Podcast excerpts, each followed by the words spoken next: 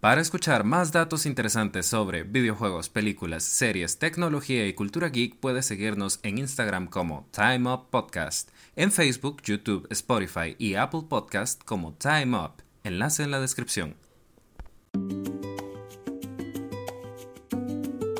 La pantalla de plata nos ha dado tantas series estos últimos años. Para muchos este dispositivo nos crió, pero a veces nos quedamos sin algo que ver. En este Time Up a la carta presentaremos varias series que a nuestro parecer merecen una maratón digna de un fin de semana. Para que digas adiós al zapping o a buscar en el catálogo de tu servicio de streaming favorito. Preparen sus botanas. Busquen su mejor asiento. Y enciendan sus televisores porque esta maratón va a comenzar antes de que la prueba gratis se acabe.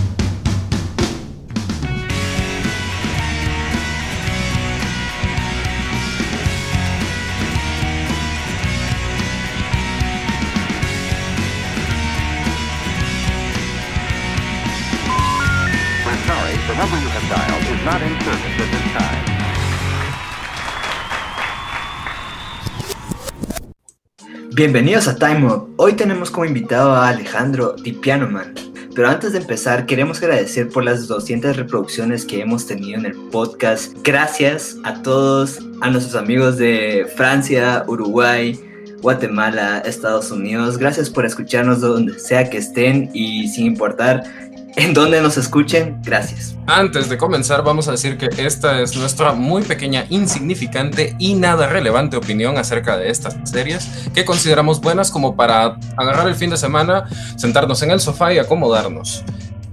Y antes de comenzar, un pequeño disclaimer. Estas series que vamos a mencionar son eh, las que están a nuestro gusto, pero sabemos que hay muchas buenas series. Nos pueden comentar cuáles les gustan a ustedes. Y lo que vamos a decir a continuación es únicamente nuestra opinión, humilde, insignificante e irrelevante. Así que tómenselo tranquilamente y vamos a comenzar. Yo quiero comenzar con una serie del 2014, es relativamente reciente, se llama Halt and Catch Fire y es de AMC. Se supone que está disponible en Netflix, pero para la región de Norteamérica, si no estoy mal, eh, consta de cuatro temporadas, es muy corta, la verdad. Eh, yo la estuve viendo en el canal de AMC en cable, sí, fue una de las últimas series que vi en cable. Y me parece muy interesante porque trata temas de computación de principios y mediados de los 80 y cómo va evolucionando y quiebra una compañía de computadoras, cómo se desarrollan los personajes. Tenemos a una joven programadora, al Yuppie que no puede faltar de los 80s. Eh, tenemos a los programadores de esa época, los ingenieros en sistemas, además de que me gusta mucho el desarrollo de los personajes. No les quiero adelantar mucho y si tienen la oportunidad de verla, véanla. Eh, es una serie que le da directamente a la nostalgia de las personas que les gustan las computadoras antiguas, los videojuegos, el desarrollo del Internet y cómo todo esto fue evolucionando en las últimas dos grandes décadas que tuvimos en la cultura pop, que fueron los 80 y los 90. Dato interesante es que hay una representación del, del CES de 1984 en donde se presentó la, la primera Macintosh y me parece muy interesante ver ese tipo de, eventos desde otro punto de vista. Y esto fue justo cuando estaban de moda las películas biográficas de Steve Jobs. Quiero hablar de una serie que yo creo que más de alguno de ustedes la, vio. Eh, no sé, para mí esta encapsula mucho eh, la sensación de crecer en los noventas, la sensación de tener una familia y tristemente en mi caso ser el hermano en medio. Eh, aunque debo aclarar de que técnicamente Malcolm no es el hermano en medio. Pero una vez que su hermano Reese se va, él se vuelve como e, el, de en medio entre los tres que están en la casa. Y pues Malcolm in the Middle es una de mis series nuevas favoritas. Debo admitir de que yo en su tiempo no la vi. Eh, esta fue transmitida por la cadena Fox en su tiempo realmente no creían en que la serie iba a tener un gran impacto. Tuvo problemas en su producción y la verdad es que no creían en la serie. Y es muy curioso cómo esta serie ha cimentado mucho el humor que tenemos hoy en día. Y también la forma en la que muchas series se grababan, porque antes era muy normal de que hubieran sets para grabar eh, una serie, y más una comedia. Algunos la, han podido ver en el canal 5 de, de, Es una cadena mexicana, creo que es HGC.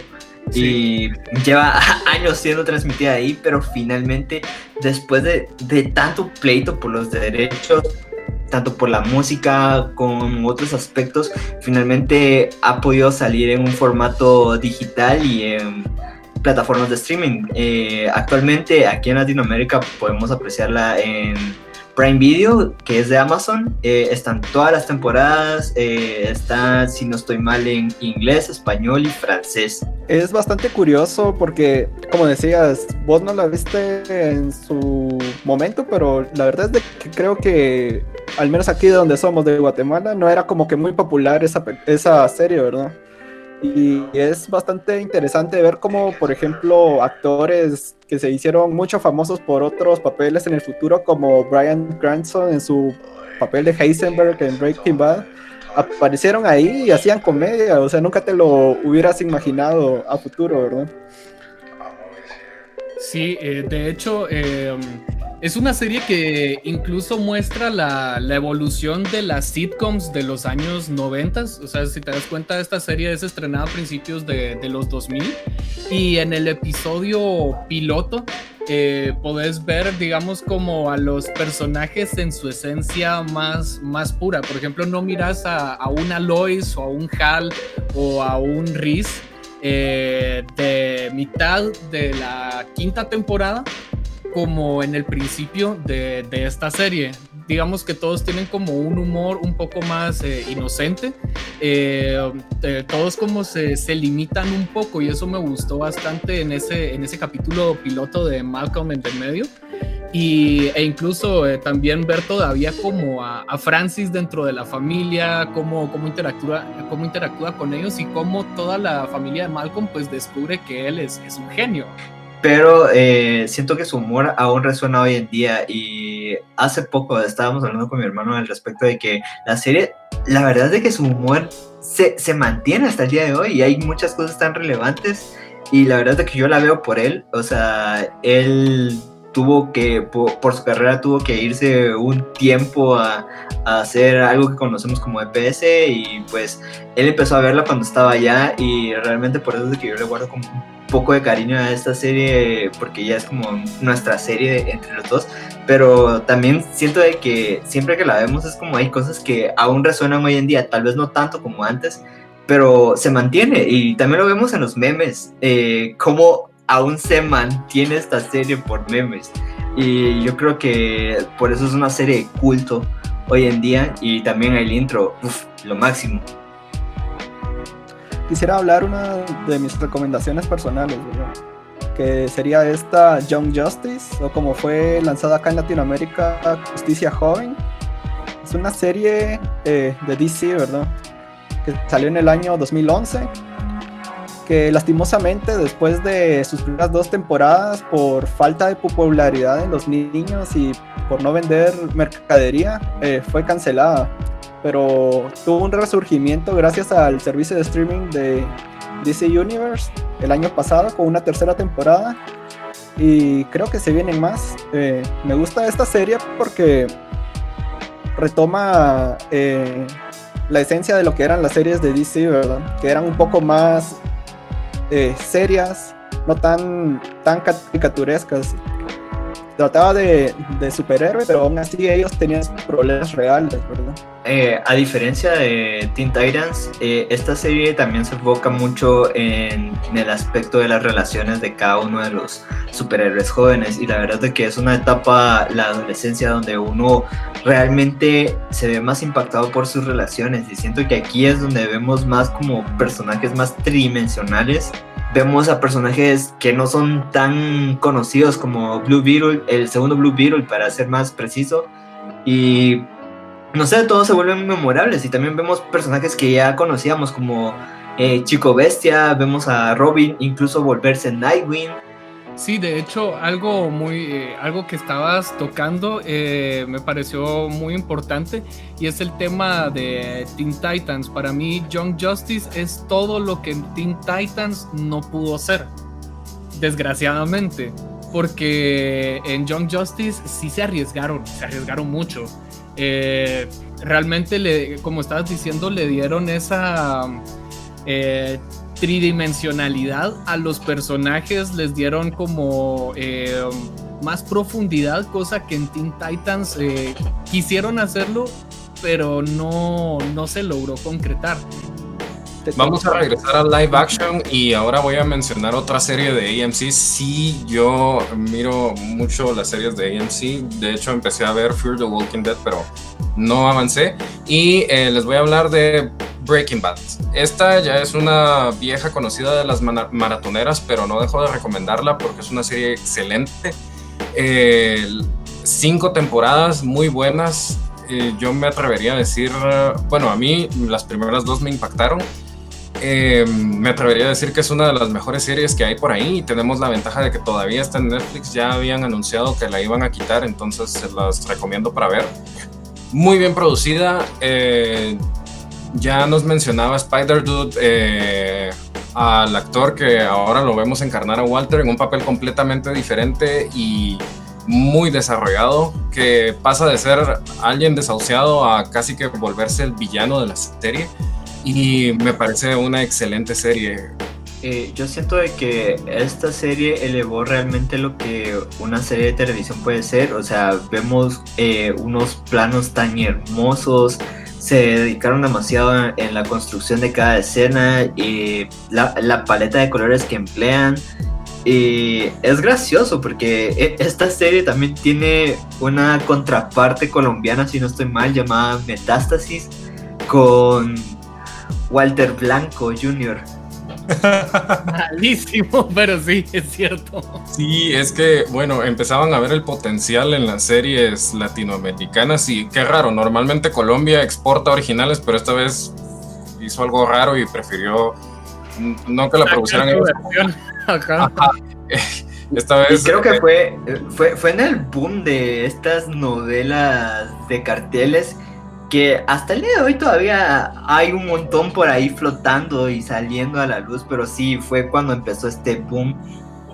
Pero sí, ahí spider tenía toda la razón. La fotografía de la serie es excelente, el guion está muy bien escrito y hay cosas, hay pequeños detalles que no les, no les dentro de la serie no les tomamos el hilo, pero al final se terminan convirtiendo en cosas muy importantes. Por ahí mencionaré el cuaderno de un loco que se creía cocinero y un ojo que andaba por ahí rodando también. Yo la he visto por partes, eh, honestamente. No me parece nada mal, al contrario, la serie me gusta un montón, pero siento que, que ahorita no, te, no he tenido el tiempo merece realmente esa serie. Porque realmente, o sea, es de venir, sentarte, si la vas a empezar, te vas a dedicar a ver esa serie específicamente y nadie más te, va a molestar para verla y, vas a, a tratar de ponerle toda la atención requerida. Eh, yo me he visto Breaking Bad a, los pocos eh, capítulos que he visto a base de memes también, porque eh, es material de memes actualmente, o sea, es, es, una serie de cultura pop, pero bien hecha. exacto, aquí no es puro hype, y además eso es bueno es bueno como el caso de Malcolm porque esos memes llaman a más gente a ver la serie o a que les dé curiosidad y hacen perpetuar eso. Además, los memes guardan una esencia en sí mismos de la cultura popular que mm, yo creo que no van a haber historiadores, o sea, van a ser como los frescos en, Pompeya. Los, los arqueólogos se van a quedar viendo igual los que miren el internet o no sé, o los servidores o quienes los rescaten van a estar como, no sé qué es esto, pero es fascinante porque no lo entiendo y es un producto de su época. Traigan al pana fresco para que lo descifre. Definitivamente. Bueno, eh, yo les quiero hablar de una serie que recientemente estrenó su segunda temporada, que es Umbrella Academy. Eh, esto está basado en un cómic de Dark Horse eh, escrito por Gerard Way, eh, no sé si lo conocen y si lo conocen me alegro, eh, hermanos emo por siempre. I'm not okay. Obvio, microbio. No, pero muchos no saben que Gerard Way realmente inició su carrera como animador. tuvo una. estaba haciendo un pitch para Cartoon Network, pero no fue aceptado y eso lo llevó a formar su banda, lo cual es gracioso, pero él siguió escribiendo, eh, estuvo escribiendo varios cómics, creo que Umbrella Academy fue uno de sus primeros hits. Eh, luego, cuando eh, My Chemical Romance estuvo en esta fase eh, extraña, colorida, como entre antihéroes y algo así, que era lo de los Killjoys, también sacó un cómic basado en toda esa historia del que presentaba en sus videos de ese álbum y es tanto eh, lo que ha trabajado Gerard Way en tanto a cómics que una vez casi logró hacer eh, un Batman que si pueden ver en internet hay arte conceptual de lo que él pensaba hacer que es algo así como cosas como similares a las de Tim Burton eh, les encantará el arte si lo llegan a ver. Eh, y también trabajó en una de las versiones de Spider-Man, que es Spider, que también se vio en la película de Spider-Man Into the Spider-Verse. Pero yo creo que Jared Way siempre ha tenido como esta fascinación entre lo gótico y la cultura japonesa. O sea, es una mezcla muy extraña pero yo siento de que esas ideas extrañas llegaron a explotar realmente con Umbrella Academy.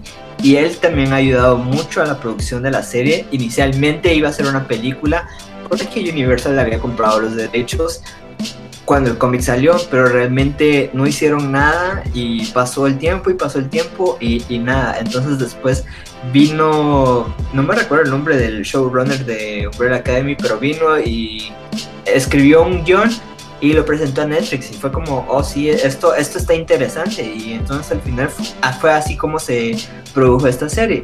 Creo que esta serie es también una productora de memes, pero no sé si, el del carro.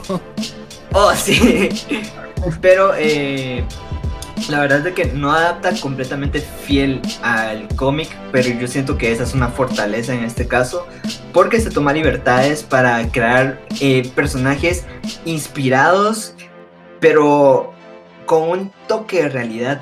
Tal vez hay personajes más frustrantes como Luther, que es el número uno en los cómics eh, conocido como Space Boy. Eh, uf, es el personaje más frustrante de toda la serie. Eh, tenemos personajes memorables como número 5, creo que es de mis personajes favoritos y es al que más me veo relacionado. O sea, esta serie también es filmada como si fuera una película y se nota mucho en la fotografía y, y la verdad es de que es una serie que yo recomendaría, aunque sea la primera temporada para ver si funciona, porque ya la segunda siento que es un poco más rara y un poco más política, por así decirlo. Irónicamente me gustó mucho la segunda temporada y sí se ve ese tratamiento de la imagen y de la fotografía en la serie. Además eh, los personajes me gusta que todos están, todos tienen problemas. Particularmente Vania me encanta. Además eh, me parece muy interesante. Vi un poco del cómic basándome en la serie. Primero vi la serie y después supe del cómic y veo la adaptación libre de muchas cosas, pero al mismo tiempo no dejan de estar esos pincelazos como en la comisión, eh, como mm, en los diferentes elementos de los personajes. Y también algo que me gustó mucho, ahora que menciono lo de la comisión, es la directora de la comisión. Me encanta ese personaje. Umbrella Academy para mí ha sido una de las mejores series que, que he visto en esta cuarentena, por llamarle de alguna forma. Eh, um, incluso la, el soundtrack de la serie, el soundtrack de la serie es impresionante.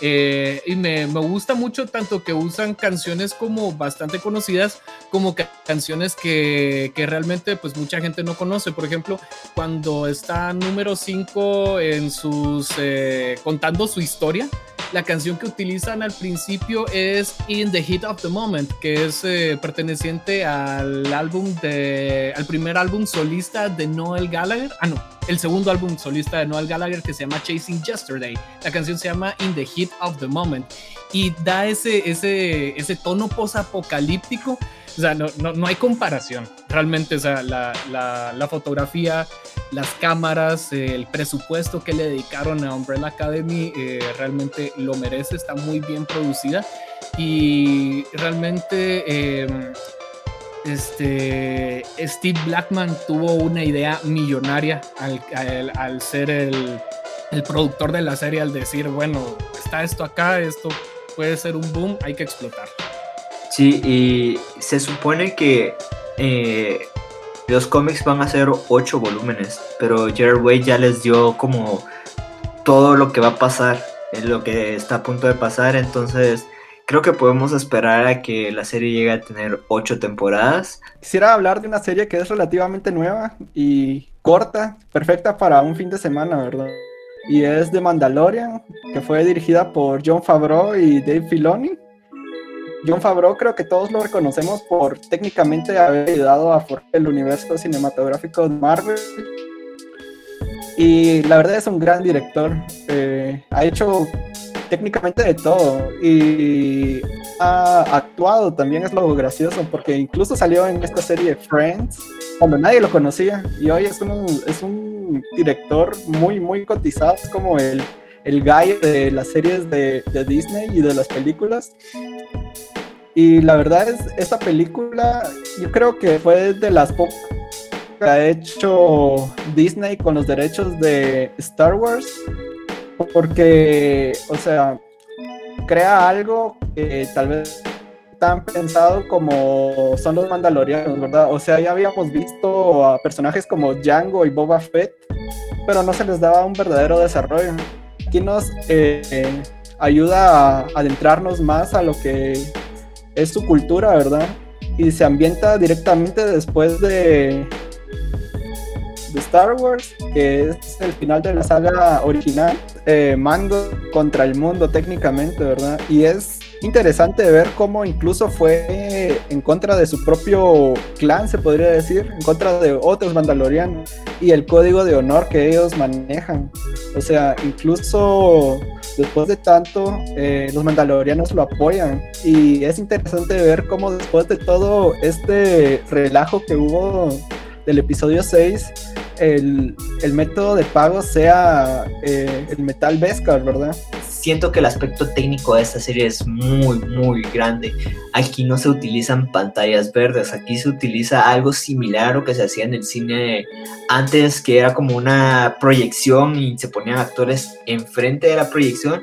Pero en este caso se utiliza eh, una pantalla de 360 eh, que, eh, que crea el escenario. Entonces ya no tienen que crear la iluminación por aparte y corregir los colores por la pantalla verde, sino que es una maravilla técnica y creo que es algo que se va a seguir utilizando en adelante y creo que es una de las cosas que le da como realismo a, a esta serie. Y tiene muchos efectos prácticos, tiene muchos elementos de, de cosas que ya no son canon de Star Wars que las han ido integrando mi recomendación personal, que cada persona a la que conozco y terminamos hablando de series, es como tenés que verla sí o sí. Para mí es Bojack Horseman. Bojack Horseman es el pináculo de las series animadas de Netflix. Es lo mejor que ha producido Netflix en animación. Eh, Rafael Bob Waxberg, que es el director eh, y co-creador de la serie, junto con Lisa Hannawald, que es la directora de arte de, de Bojack Horseman, hicieron un trabajo impresionante en los colores, en las animaciones, en los diseños de personajes, el soundtrack de la serie, los invitados especiales que tiene la serie, es, simplemente impresionante. Y te podés llegar a identificar con cada uno de los personajes, a pesar de que es una serie animada y cada personaje se sostiene por sí mismo, no necesita del personaje principal que es Bojack Horseman para contar una buena historia o para que sea interesante. Por ejemplo, tenés a Bojack Horseman, tenés a Princesa Caroline, tenés al señor Peanut Butter, tenés a Todd Chávez y a Diane Nguyen. Y cada uno de ellos tiene una historia de fondo, tiene un porqué dentro de la serie y tiene algo que contar. Eso es lo, que me gusta más. Eh, te puedes llegar a identificar con cualquiera de ellos. Y estamos hablando de que Bojack eh, es un caballo eh, humanizado de alguna forma, eh, que fue un actor famoso en una serie de los años 90 llamada Retosando, y él se quedó pues viviendo con eso. Ese es como su más grande éxito en la vida, solo eso tiene.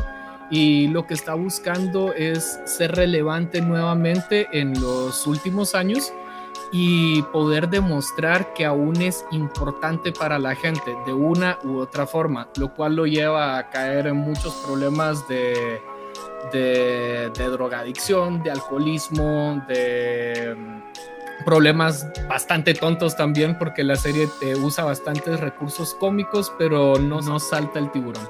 Eso es lo, lo, lo que más me agrada a pesar de que son cinco temporadas, a mí me hubiera encantado que siguiera por un tiempo más. En esas cinco temporadas logran contar la historia de todos los personajes y aparte que es una serie de ponerle demasiada atención. Lo que pasa en el primer capítulo va a ser relevante en la tercera temporada, lo que pasa en el segundo capítulo va a ser relevante 10 capítulos más adelante. E incluso hay un capítulo donde sale el mismo Paul McCartney y Paul McCartney se da voz a sí mismo y este...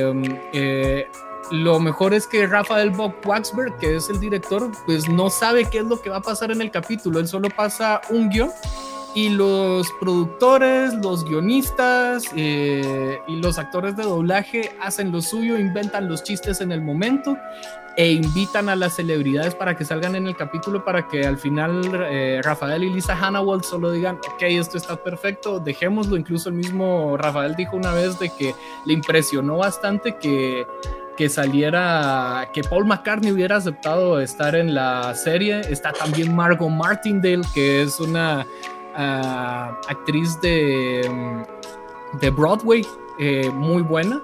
Eh, hay parodias a bastantes personajes de la cultura pop. Está Quentin Tarantino, hay referencias a Andrew Garfield.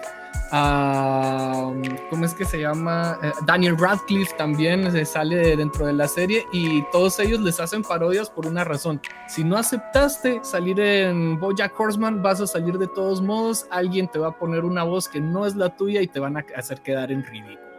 Eso sí, es muy buena, eh, hace llorar en, muchos aspectos también porque te llegas a encariñar con los personajes eh, y llegas a, hacerlos parte de tu día a día, a final de cuentas cuando estás viendo la serie. Eh, y generalmente tiene muy buenos capítulos donde experimentan con la animación. Ha tenido muchos animadores y artistas invitados, entonces es, es bastante existencialista con comedia y con surrealismo. Entonces, si realmente quisieran pasar el fin de semana viendo una serie que sea larga y que los vaya a entretener de muchas formas, creo que Bojack Horseman es, la razón y además te da eh, el punto de vista del realismo de qué es ser un adulto de 40 años en los Estados Unidos con problemas de drogas, de alcoholismo y de ansiedad. Y también tener eh, el, el motivarte de alguna forma a exteriorizar tus problemas y que no, y que no te los guardes para, para ti mismo, porque al final de cuentas eh, puede llegarte a afectar en un futuro. Entonces, eh, para mí es como de lo mejor que, que, ha podido producir Netflix, uno de los mejores Netflix originals animados que, que tiene. Entonces, así concluye este capítulo de Time Up. Eh, espero que les haya gustado y que puedan ver alguna de las series que les habíamos recomendado la ¿verdad? Esto fue Time Up. Eh, yo soy Jimbo. Yo soy Spider Dude. Yo soy Tesla. Mr. Piano. Ah, ah, y, y yo. ok, y, y, yo soy The Piano Man. Y esto es Time Up. Este programa fue grabado en tiempo real en Time Up Studios y es una producción original de Time Up Cast Productions.